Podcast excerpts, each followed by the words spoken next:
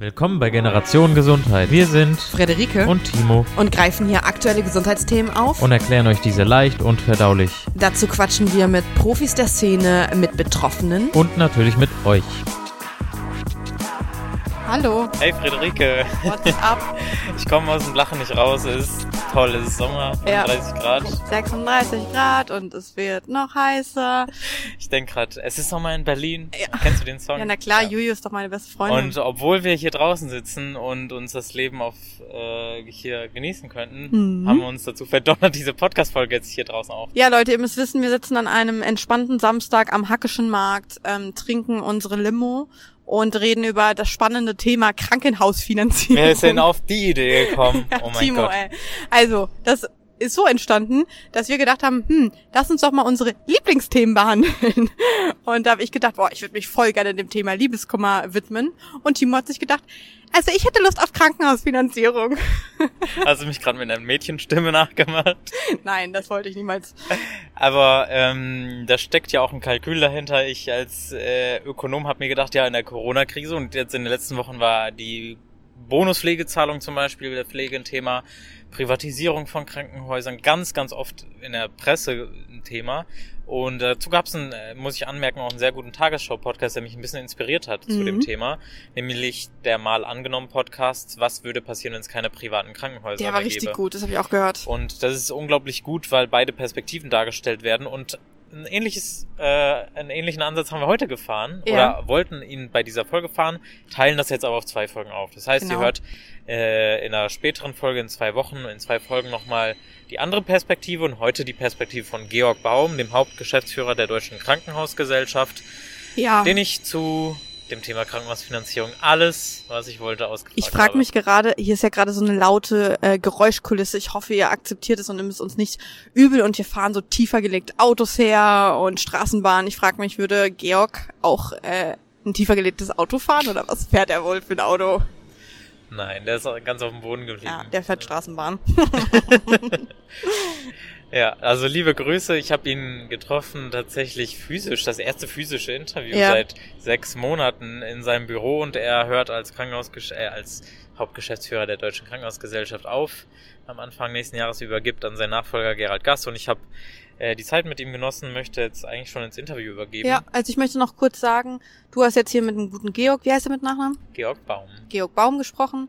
Ähm, ich habe nächste Woche sprechen, also ich habe gesprochen mit äh, dem TikTok-Psychologen Umut. Äh, ist ein cooles Interview geworden. Das könnt ihr nächste Woche zum Thema Liebeskummer hören, wie das so psychisch, psychologisch war. Das war auch ähm, face to face. Und ich habe noch gar nicht gesagt, mit wem ich das Genau. Kontra-Interview gesprochen Und das habe. Kontra-Interview war mit. Also es, mit Stefan Liebig von der Partei Die Linke, der in meinem Wahlbezirk äh, Ja. Abgeordneter für Die Linke ist und in Pankow, Berlin-Pankow und der jetzt ähm, sein Bundestagsmandat au aufgibt nicht, aber zumindest nicht nochmal neu kandidiert. Und das fand ich ganz spannend mit einem Politiker der Linken über auch das Thema Privatisierung, Ja. Ökonomisierung im Krankenhaussektor zu reden. Und das wird dann in zwei Wochen Thema sein. Genau, und dann in drei Wochen kommt äh, Liebeskummer 2.0 mit einer Biochemikerin. Äh, wie laufen äh, Liebeskummerprozesse im Körper ab? Warum fühlen wir uns so, sind wir so sehnsüchtig nach Menschen? Was, was macht das mit einem? Aber das dazu, äh, ich würde sagen, wir hören jetzt ins spannende Interview und äh, sprechen uns gleich. Bis später. Tschö. Nachgefragt. Georg Baum, Sie sind seit 2006 Hauptgeschäftsführer der Deutschen Krankenhausgesellschaft, 65 Jahre alt, wenn ich richtig informiert bin, und gehen im März 2021 in den Ruhestand. Ähm, haben Sie sich das letzte Jahr vor der Rente entspannter vorgestellt, habe ich mir in der Vorbereitung gedacht.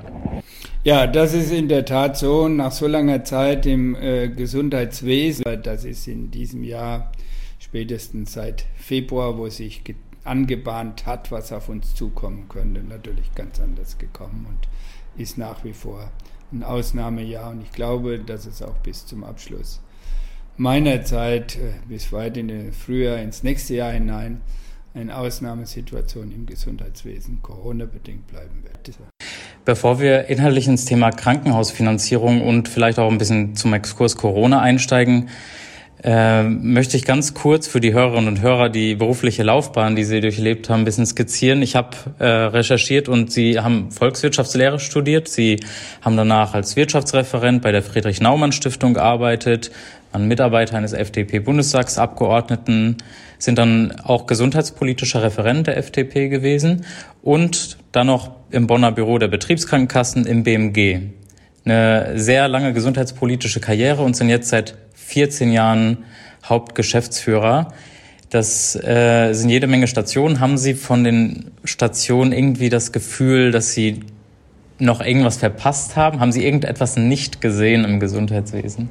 Und das glaube ich nicht. Über die vielen Jahre von äh, Tätigung in der Politik, also in der Parlamentsarbeit einer Fraktion fürs Gesundheitswesen, bei den Krankenkassen mit der Sicht auf die Versorgung äh, für die Versicherten und dann im Ministerium, wo man für alles zuständig ist, was Gesundheit betrifft und dann äh, für die Krankenhäuser. Ich glaube nicht, dass ich hier irgendwas ausgelassen habe, reinzugucken, wo man äh, bei einem solchen beruflichen Leben zwangsläufig reingucken muss. Und hatte die glückliche Situation auch recht aktiv an der Gestaltung dieser Rahmenbedingungen mitwirken zu können. Mich würde interessieren, wie Sie auf einer Skala von 1 bis 10 das Gesundheits- und Sozialsystem bewerten würden, Stand 2020. Nun, das Gesundheitswesen in Deutschland in diesen Tagen ohnehin weltweit anerkannt und entsprechend würde ich sehr hoch äh, einstufen. Da bin ich schon fast zwischen 9 und 10. Das ist ja überschwänglich gut. Ähm, unser anderer Interviewpartner hat es bei soliden 7 eingestuft, was ich auch sehr gut finde.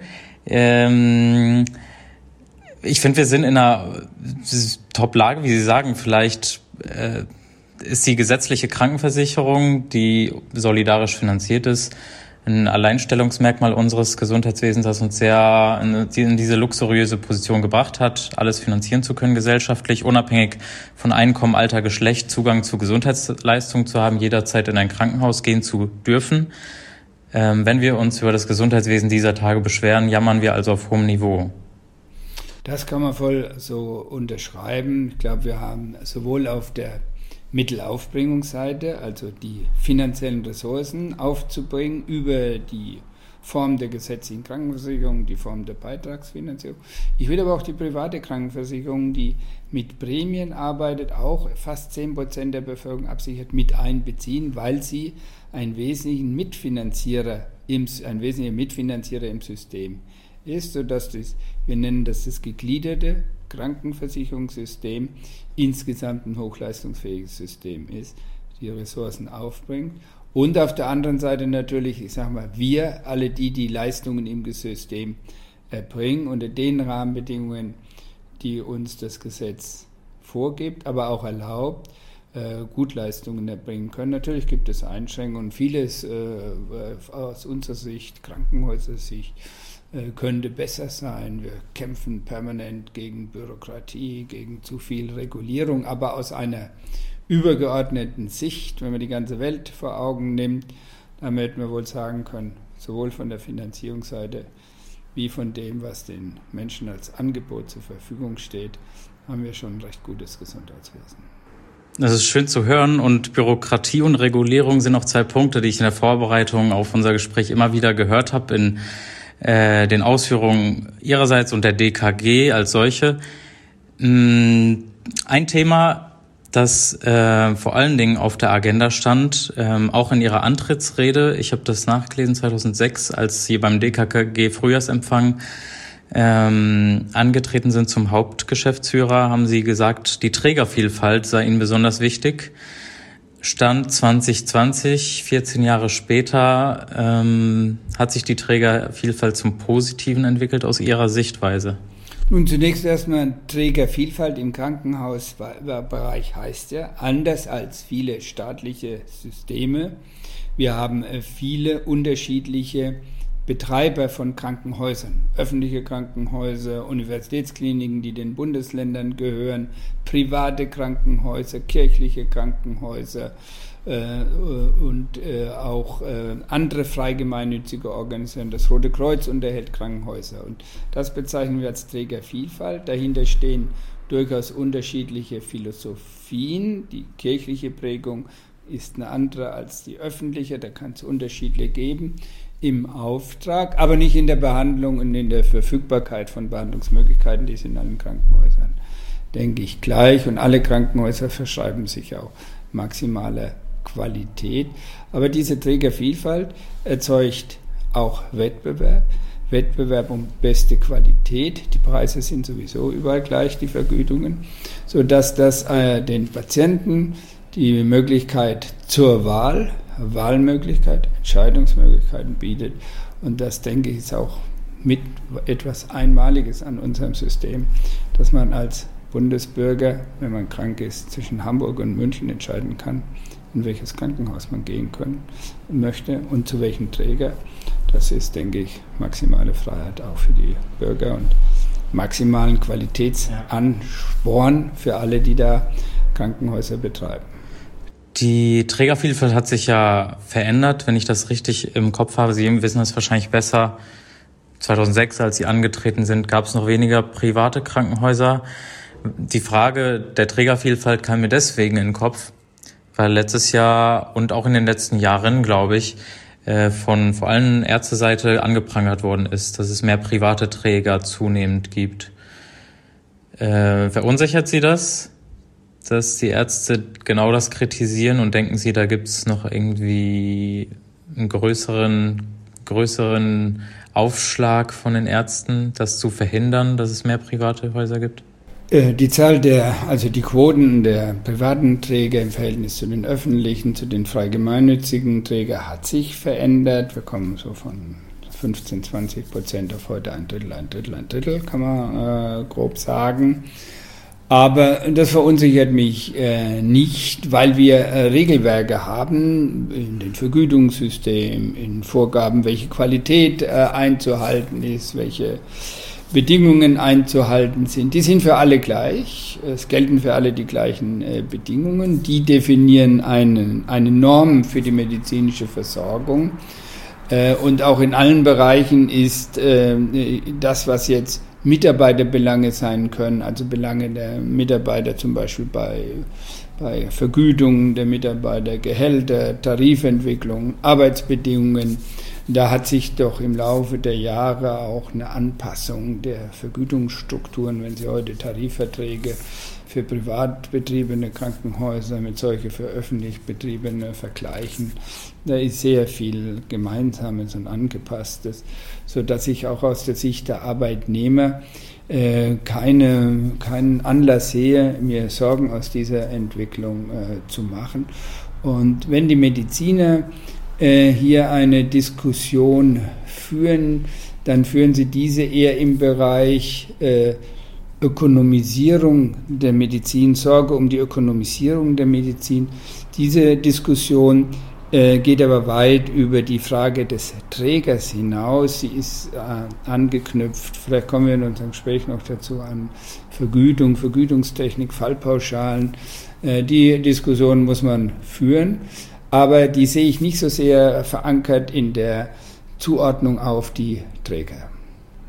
Tatsächlich ist genau das das nächste Thema, auch das DRG-System, das genauso ärzteseitig, aber auch pflegeseitig äh, irgendwie kein gutes Image hat. So kommt das bei mir an. So kam es auch während meines Studiums schon an. Äh, Gesundheitsökonomie, da ist man grundsätzlich dem DRG-System würde ich schon sagen, zugewandt. Ähm, viele aus dem Berufsbild der Gesundheitsökonomie gehen in das Controlling, gehen in das Management und ähm, sind vielleicht anders als Versorgungsberufe dann äh, positiver dahingehend eingestellt.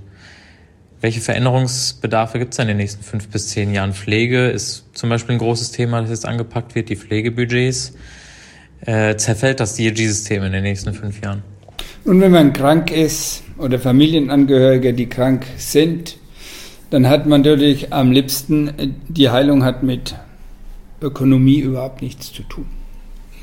Freier Zugang, keine Bezahlungen, alles wird gestellt. Jeder, der medizinische Leistung erbringt, muss nicht auf Ressourcen achten, sondern bringt das ein, was maximal möglich ist. Aber das ist natürlich eine idealtypische Welt. Auch das Gesundheitswesen muss mit begrenzten Ressourcen umgehen. Wir müssen Ressourcen wirtschaftlich einsetzen, effizient einsetzen. Und äh, da stellt sich dann die Frage, über welche Systeme, über welche Finanzierungssteuerungssysteme schaffe ich das am besten und am optimalsten im Sinne von sozialmedizinische Versorgung versus Finanzierung der Versorgung.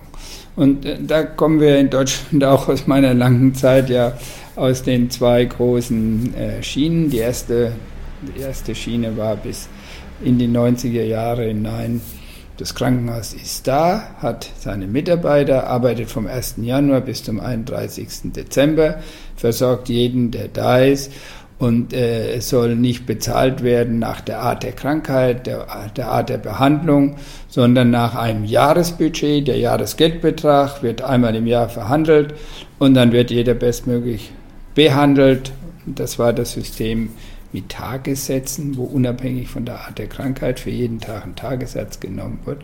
Und das wurde im Laufe der Jahre immer mehr kritisiert als als unwirtschaftliches System, als System, das Weiterentwicklungen auch in der Medizin äh, nicht unbedingt unterstützt, auch äh, als System, das wenig Anreize zu Optimierungen von Patientenpfaden, also an welchem Tag passiert was und mit welcher Folge.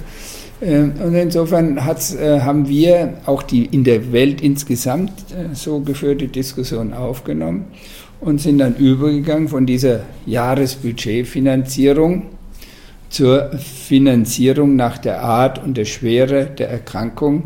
Und da gibt es dann eben Fallpauschalsysteme, die schon weiterentwickelt waren, in Australien zum Beispiel, und haben dann eben umgestellt in den 90er Jahren auf eine Finanzierung nach der Art der Leistung, der Schwere der Leistung. Damit hatten die Krankenhäuser den Vorteil, dass sie für schwere Fälle auch mehr Geld, entsprechende Ressourcen bekommen haben und für leichtere Fälle dann natürlich leichtere, konnten ihre Prozesse auf den Geldfluss, der hinter der Behandlung steht, besser ausrichten. Und äh, aus einer Situation, wie wir kamen, hat das System natürlich viel verändern können, hat deutliche Wirtschaftlichkeitsaspekte gebracht. Und jetzt nach äh, ich sag mal 2003 eingeführt, jetzt in der Reifephase der DRG-System äh, sehen wir natürlich auch Überreifaspekte, auch Falschausrichtungen, auch Korrekturbedarfe. Und äh, in dieser Diskussion sind wir jetzt, die überspitzt natürlich mit der Frage münden, in die Frage münden, hat das DRG-System als Preis für Leistung äh, eine Zukunft oder muss es gebändigt werden, muss es angepasst werden oder gänzlich abgeschliffen werden? Und eine Ausprägung dieser Diskussion ist die Frage der Finanzierung der Kosten für die Pflegekräfte. Ein Krankenhaus kann im DRG-System alter Art seine Kosten für die Pflegekräfte nur refinanzieren über die Anzahl der behandelten Patienten sind weniger Patienten zu behandeln gewesen, hat am Jahresende Geld für die Finanzierung der Pflegekräfte gefehlt. Und äh, da hat dann die Politik die Entscheidung getroffen, die Finanzierung der Pflegekräfte wieder als Jahresbudget zu organisieren, unabhängig davon, wie viele Patienten bekommen. Und wir, die Krankenhäuser, haben uns das äh, genau überlegt, haben auch intern durchaus Für- und Gegendiskussionen geführt und haben am Ende gesagt, das wollen wir unterstützen.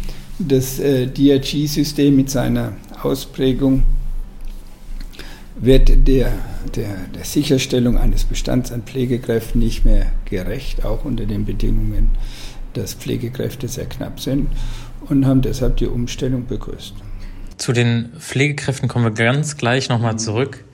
Ähm, zur Ausprägung des DRG-Systems. Ich sehe das natürlich auch, dass vor allem von der Kritikerseite dann oft auch keine Alternativen vorgeschlagen werden. Also es gibt ja kein eins zu eins, so, das setze ich jetzt hier drauf oder ich kehre zurück zu den äh, Tagesbudgets, ist ja auch keine Alternative. Eine Alternative, die Sie aber, glaube ich, ablehnen, ich habe das jedenfalls in einem älteren zugegeben Interview gesehen, äh, ist die qualitätsorientierte Vergütung. Bringen Sie mich da mal auf den aktuellen Stand. Ich habe das im Studium auch auf dem äh, Namen, unter dem Namen Pay for Performance kennengelernt. Und in dem Interview sagten Sie, ich wünsche uns, Phoenix Runde 2014, vielleicht erinnern Sie sich, dass diese Überlegungen niemals eingeführt werden. Ist das 2020 immer noch so? Und grundsätzlich muss man sagen, Fallpauschale heißt, äh, hinter jeder Leistung stehen bestimmte Aufwendungen und die werden über die Fallpauschale äh, bezahlt. Will man dann die Höhe der Bezahlung über Qualitätsmaßstäbe, ich sag mal, nachsteuern, dann müsste man eine Einschätzung dafür haben, was ist gute, höher zu bezahlende Qualität und was ist schlechte, niedriger zu bezahlende Qualität.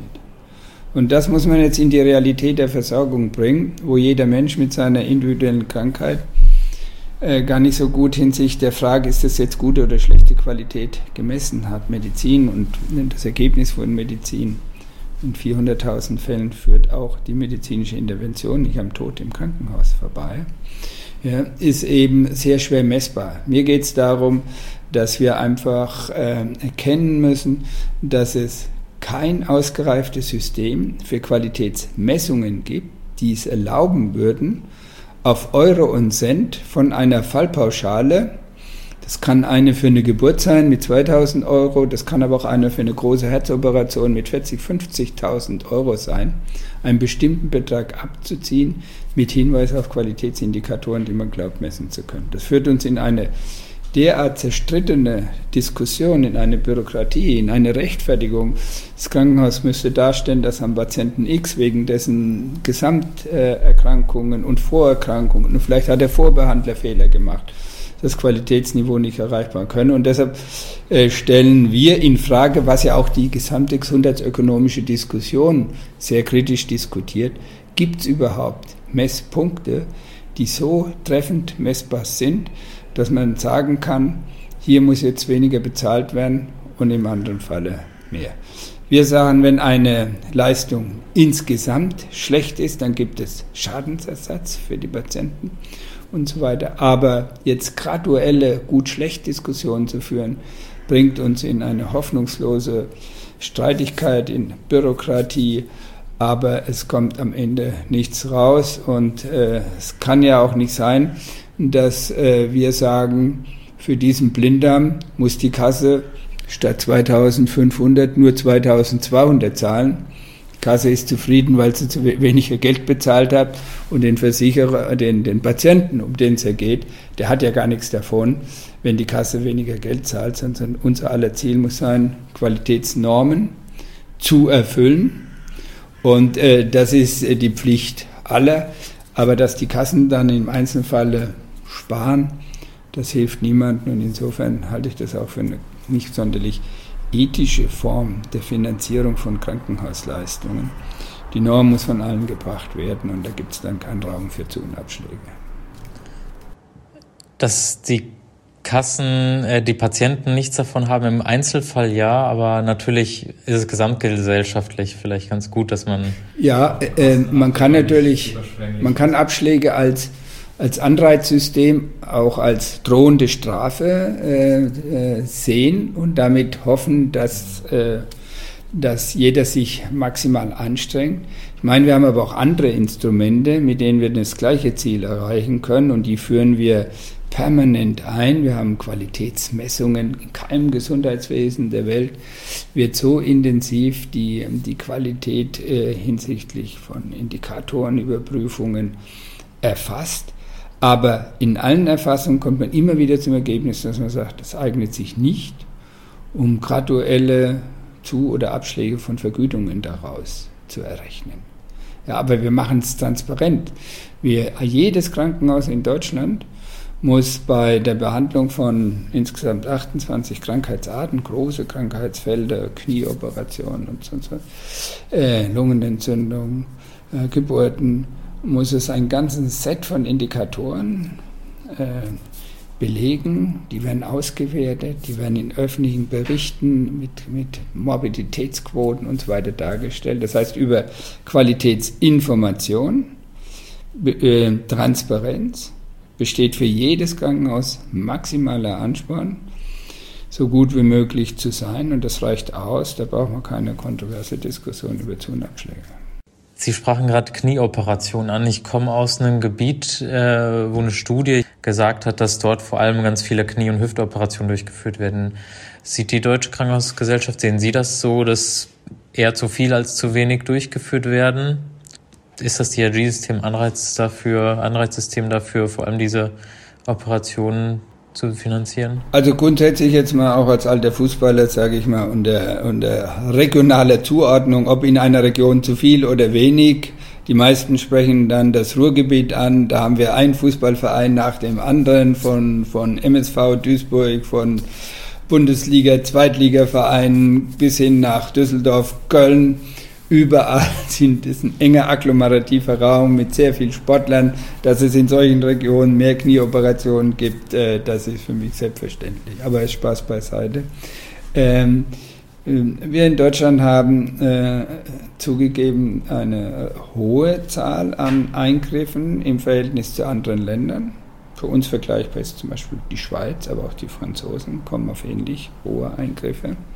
Für mich ist das eine Frage der Leistungsfähigkeit des Gesundheitswesens und ganz speziell natürlich auch der Operateure oder, oder der, des Systems in diesen speziellen Bereichen. Dass wir, dass viele Menschen, die, die gerade Verschleißprobleme haben, Hüftprobleme, Knochenprobleme insgesamt, äh, häufiger sich mit ihrem Arzt entscheiden, äh, eine Operation zu machen, liegt auch im Vertrauen an die Leistungsfähigkeit und an die Ergebnisse dieser Eingriffe. In anderen Ländern müssen diese Menschen Schmerzen ertragen oder nehmen Schmerzmittel, belasten dauerhaft äh, ihr gesamtes System, bewegen sich weniger, werden mehr krank und so weiter. Da redet keiner darüber, weil das nicht im, im, im Fokus einer Behandlung steht. Das Leid ist groß.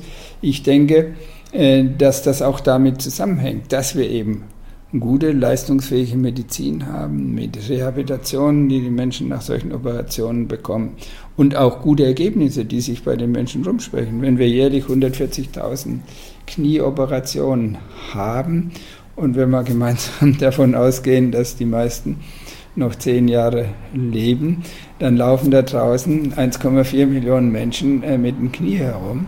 Und äh, wenn wir dann mal kritische Fernsehbeiträge haben, dann fokussieren die die Fälle, in denen es äh, aus auch vielen Gründen, die in der Krankheit und der Gesamtperson liegen können, nicht so gut gegangen sind. Aber diese große Menge an Menschen, denen geholfen wird, die wird bei dieser Diskussion viel zu sehr ausgeblendet. Da würde ich mir wünschen, dass man das in der gesamten Breite sieht. Und da kann man sagen, da ist mir ein Gesundheitswesen, das in der Lage ist, eine, eine so große Zahl guter Leistungen zu erbringen, lieber als eins, dass er mit 80 oder mit 70 mich gar nicht mehr zur Operation zulässt und sagt, nimm Schmerzmittel oder bleib im Rollstuhl sitzen. Zunächst zum äh, Statement äh, zum Fußball muss ich darauf eingehen. Es ist nicht äh, der Ruhrpott, äh, es ist die Region Hessen-Fulda, wo ich ein bisschen darüber nachgedacht habe, nicht tiefer recherchiert habe, ob es vielleicht daran liegen könnte, dass vor allem das Angebot an Operateuren in der Region, die sehr ländlich ist, so groß ist.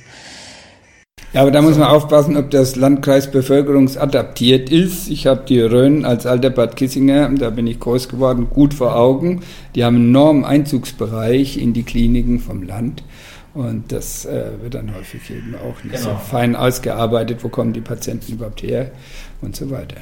Und äh, zu dem äh, Statement der Knie, ähm, absolutes, äh, klingt für mich wie ein absolutes Luxusgut, wo wir sagen können, wir jammern auf hohem Niveau, dass wir so viele Knieoperationen haben. Andere würden sich wünschen, dass sie äh, viele Knieoperationen durchführen könnten.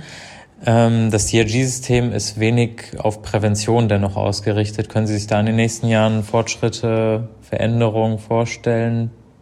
Also das wäre eine Gegenmaßnahme, um potenziell Knieoperationen vielleicht in 10, 20, 30 Jahren zu verhindern? Und äh, die, die Präventionsmöglichkeiten liegen im Wesentlichen natürlich im vorgelagerten Bereich der Klinik. Die Klinik ist dann, wenn die Frage sich stellt, äh, ist eine Operation im Wesentlichen oder Interventionen, die doch invasiver sind als jetzt die ambulanten Behandlungen. Ambulante Behandlungen sind ja den Krankenhäusern weitgehend verschlossen. Äh, äh, deshalb äh, ist, ist, natürlich für die, für die Frage, was kann präventiv, äh, passieren, gemacht werden, ist wesentlich die ambulante Versorgung äh, zu fokussieren. Und äh, da muss man natürlich gucken, gibt es dort genügend Mechanismen und Anreize, die eben da maximale Präventionsintensität hervorbringen. Äh, da wäre sicherlich wert, die äh, gesamten Regelungen des niedergelassenen Bereichs, die Gebührenregelungen und sonst was sich genauer anzuschauen. Auch das Zusammenspielen von Ärzten. Äh, deshalb bin ich froh darüber, dass wir jetzt zunehmend mehr äh, ambulante Leistungen auch in den Krankenhäusern machen können, um diesen Austausch von stationärer Sicht und ambulanter Sicht im Haus, diese ganze Interdisziplinarität, die wir im Krankenhaus haben und den Patienten bieten können, der stärker eine Rolle spielt.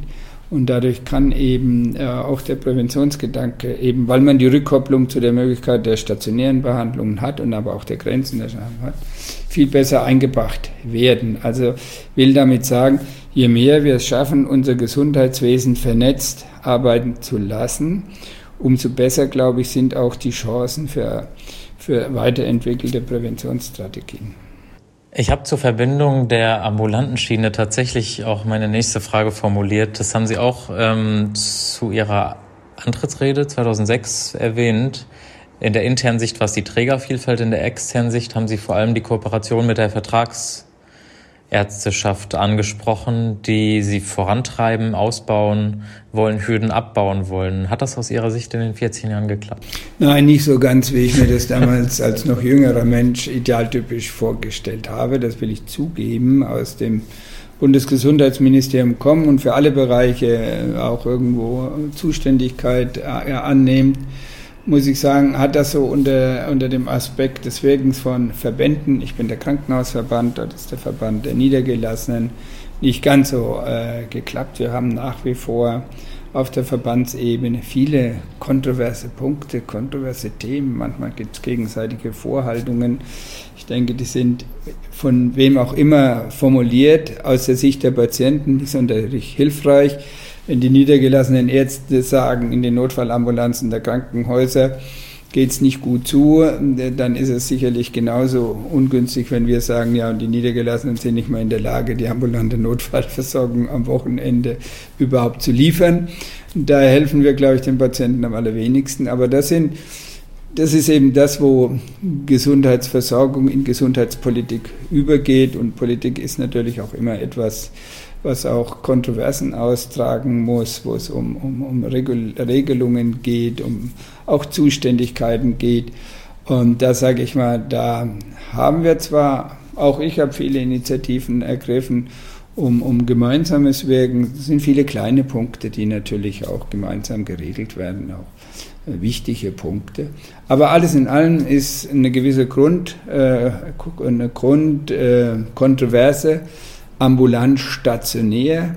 Wir nennen das ja die ambulant stationäre Barriere, Überwindung von Grenzen. Allein an der Sprache merkt man schon, da ist ein Grundkonflikt nach wie vor im Feld. Ja.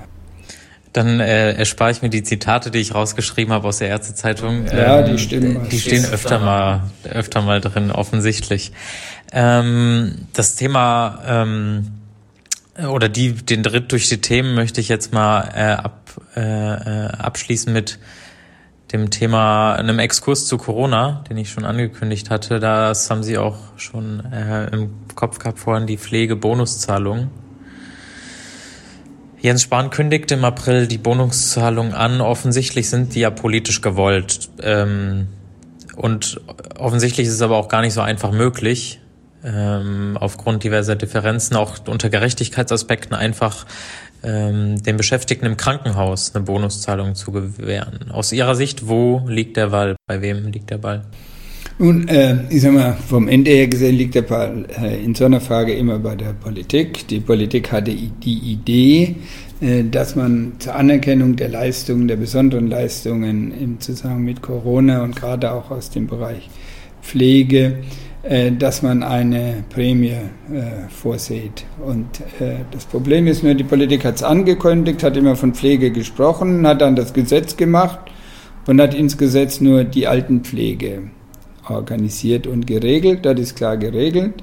Die Einrichtungen der Altenpflege oder der Pflege Äh, die ähm, äh, zahlen den Bonus und sie bekommen den Bonus von der Pflegeversicherung erstattet. Eine solche Regelung bei uns in gleicher Weise, auch im Gesetz, wäre überhaupt kein Problem und kein Mensch würde mehr reden. Nur die Politik hat es nicht ins Gesetz geschrieben. Und wenn die Krankenhäuser bei 400.000 Pflegekräften, wenn wir jetzt nur die Pflegekräfte sehen, wir sagen natürlich, alle anderen haben ja auch dazu beigetragen, selbst die Reinigungskräfte haben unter Infektionspräventionsgesichtspunkten dazu beigetragen. Äh, dann haben wir natürlich äh, gleich einen ganz anderen Personenkreis. Die Pflegekräfte von der Kopfzahl Vollkräfte, da sind wir fast bei 400.000 Menschen. Wenn ich den Bonus von 1.000 Euro zahle, rede ich über 400 Millionen Euro. Das sind natürlich Größenordnungen, die die Kliniken nicht einfach aus der Portokasse zahlen können. Ein Drittel der Krankenhäuser macht Verluste. Viele Krankenhäuser wissen in diesem Jahr gar nicht, wie es wirtschaftlich am Ende ausgeht. Das heißt, dieses Versprechen der Politik hätte in eine, eine Umsetzungsregelung einmünden müssen. Und insofern sehe ich den Ball weiterhin bei der Politik. Sie müsste den Mut haben und eine Regelung in Analogie zu den Pflegeeinrichtungen auch für uns vorzusehen. Das heißt, sie definiert den Kreis derer, die es bekommen sollen. Und sie äh, stellt aber auch sicher, dass die Krankenkassen das den Krankenhäusern zusätzlich zu den Fallpauschalen refinanzieren. Und wir müssten nicht mehr diskutieren. Also ganz kurz, äh, wäre für Sie absolut, absolut nachvollziehbar, dass man aufgrund der Corona-Pandemie so einen Bonus an Pflegekräfte ja. und restliche Berufe im Krankenhaus Ja, wir haben natürlich ein breites Berufsfeld, aber ich würde jetzt nicht so weit gehen, dass ich sage, ähm, wenn das breite Berufsfeld nicht äh, berücksichtigt werden kann, dann soll es niemand bekommen. Das wäre sicherlich der falsche Ansatz. Äh, wenn die Politik sich zumindest darauf verständigen könnte, es für die, für die, für die Pflegekräfte äh, vorzusehen, dann wäre das immer mehr als jetzt, wo wir eben insgesamt eine Diskussion haben, die stark mit Gerechtigkeit zu tun hat und die auch äh, äh, mit großer Enttäuschung angenommen wird. Ich, äh, wir haben ein Pflegebudget, das Budget, mit, aus dem die Jahreskosten der Pflegekräfte bezahlt werden. Das müsste um diese Beträge per Gesetz erhöht werden. Dann könnten die Krankenhäuser zumindest für die Pflegekräfte die Gelder auch auszahlen. Ist Geld aus Ihrer Sicht der einzig richtige Ansatz, um Pflegekräfte zu entschädigen, vielleicht im Grunde der, äh, infolge der Pandemie und auch äh, besser zu stellen, den Beruf besser zu stellen, attraktiver zu machen?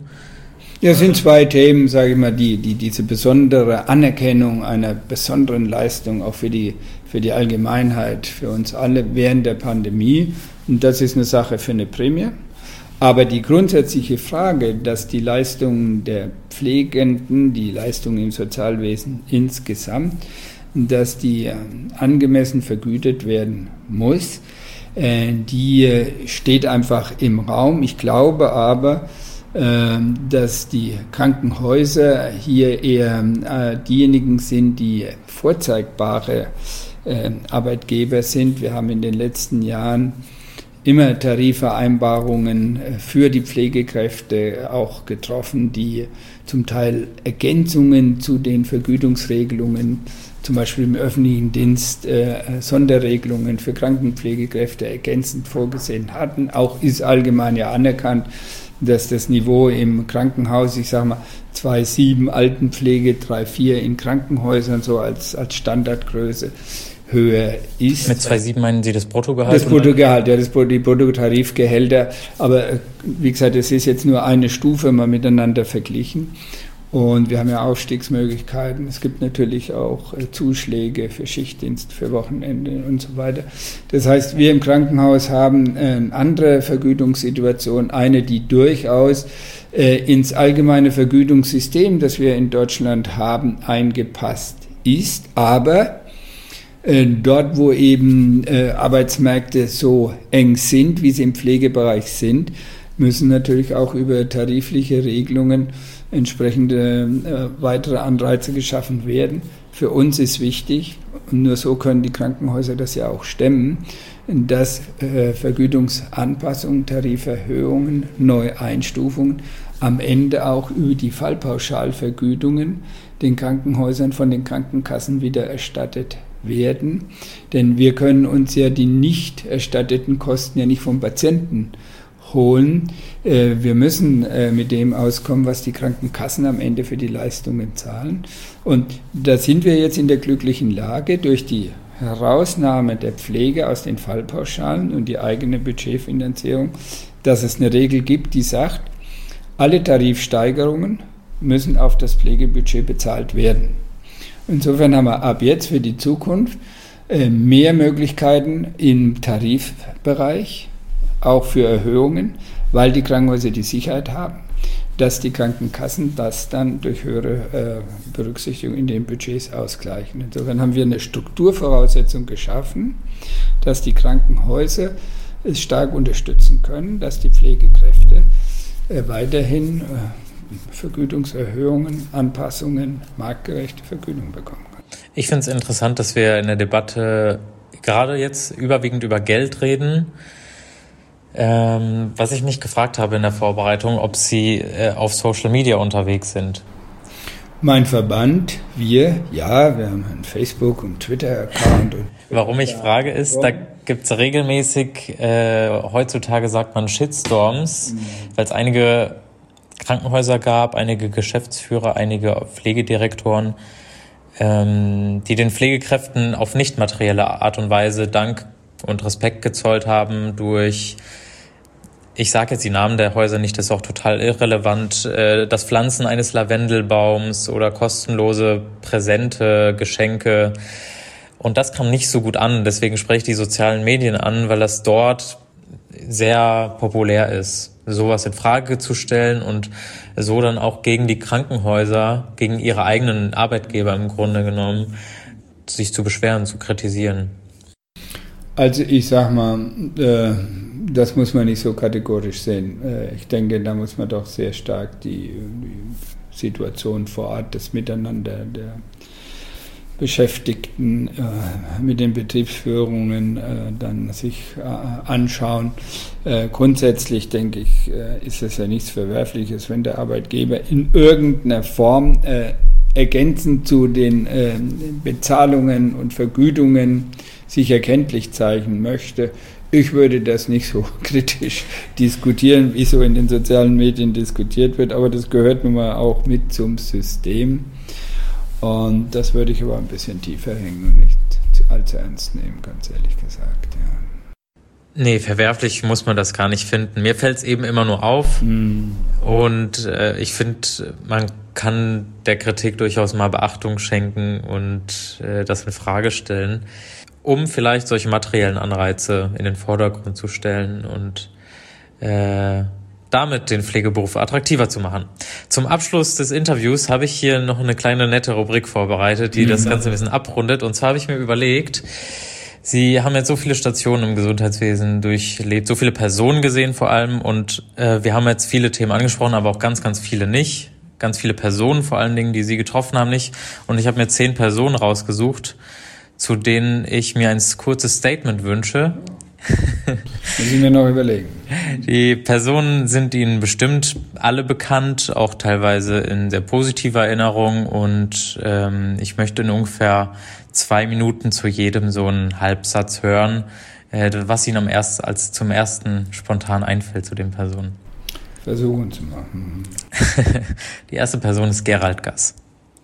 Ja, unser Präsident, mein Nachfolger und äh, wünsche ihm viel äh, Glück und Erfolg und bin zuversichtlich, dass er alle Voraussetzungen mitbringt, um hier weitermachen zu können. Jens Spahn.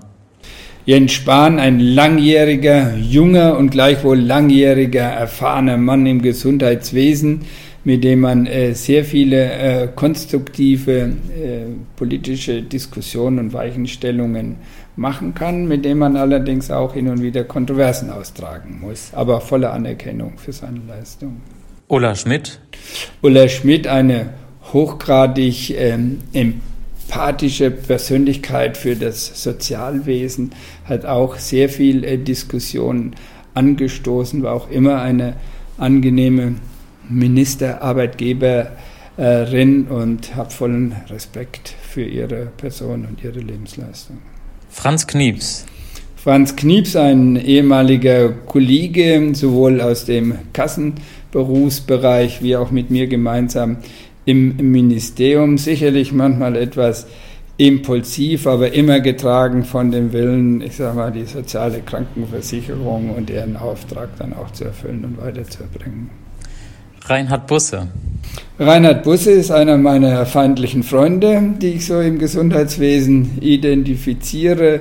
Permanent überzogene Kritik, manchmal ein bisschen an den Zahlen frisierend, nicht immer so genau nehmend, überzogene Einschätzungen ein Wissenschaftler, der nicht ganz auf dem Boden der äh, Realität in jeder Phase steht. Karl Lauterbach? Karl Lauterbach äh, ist äh, für mich ein Wissenschaftler und äh, Politiker. Er ist, äh, denke ich, eine, ich sage jetzt mal Flachs, ehrliche Haut. Er ist mit seinen medizinischen Einschätzungen und äh, aber auch seinen politischen Umsetzungen ernst meint, persönlich sehr engagiert ist, aber eben auch eine gewisse politische Einfärbung in Positionen hat, die dann hin und wieder äh, zu hinterfragen sind. Nicht alles ist nur von ökonomischen Fehlanreizen gesteuert, würde ich mal Herrn Lauterbach zurufen. Philipp Rösler. Philipp äh, Rösler war ein junger äh, Minister, der auf die Berliner äh, Bühne kam. Ich hatte viel äh, Dialogmöglichkeiten mit Herrn Rösler als Minister. Wir waren alle im Gesundheitswesen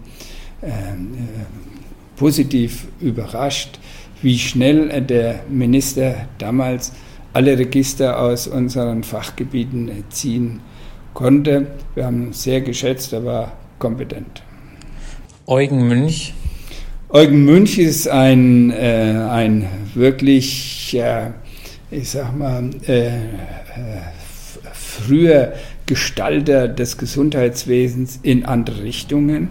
Er kommt äh, aus der Aufbruchzeit des Krankenhauswesens hin in, in eben neue Systemdenke, hat maßgeblich äh, als privater Treiber, da, Betreiber damals für die für die äh, Trägervielfalt äh, im Gesundheitswesen äh, gekämpft und hat viele Ideen auch ins System gebracht, die nicht alle immer zeitgleich umsetzbar waren, aber er hat Trends gesetzt und er ist nach wie vor eine anzuerkennende Persönlichkeit, aus meiner Sicht auch persönlich in jeder Hinsicht.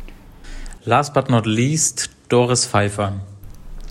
Frau Pfeiffer ist ebenfalls eine langjährige Gefährtin, mit der man aus meiner Funktion heute Vertreter der Krankenhäuser zwangsläufig eine kontroverse Grundposition auf der beruflichen Ebene hat, aber als Persönlichkeit kann man ihr äh, nichts äh, absprechen. Sie ist unterwegs für die Belange der gesetzlichen Krankenversicherung und macht das mit Engagement, auch mit Argumentationskraft.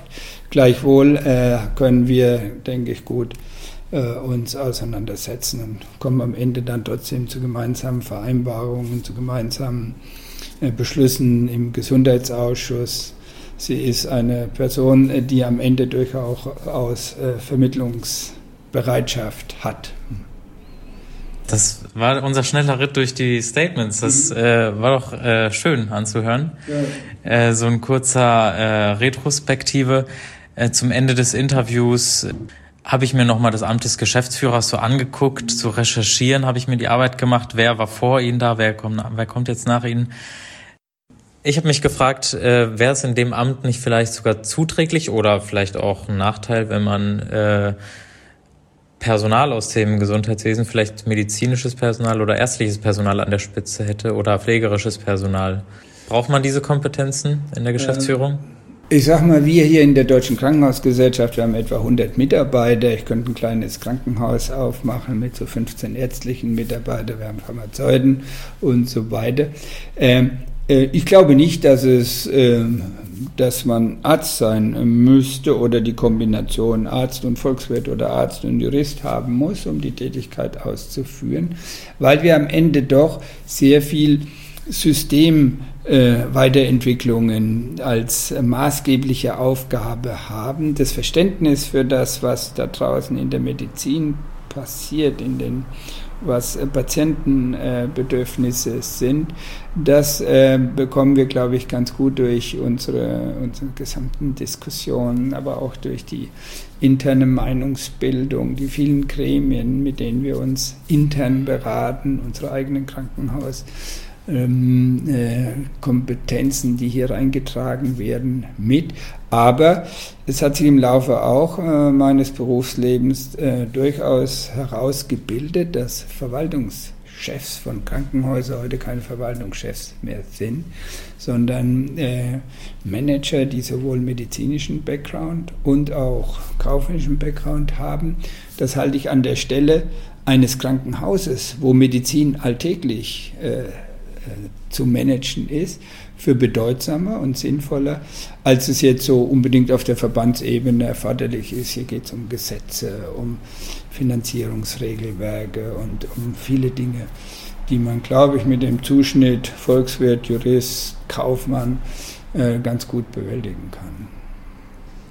Das nehme ich so als Antwort und äh, freue mich, äh, die nächsten, die letzten Monate ihres, ihrer Amtszeit noch äh, von der Seitenlinie aus mit betrachten zu dürfen. Vielen Dank für das Gespräch, Georg Baum. Ja, ich danke auch.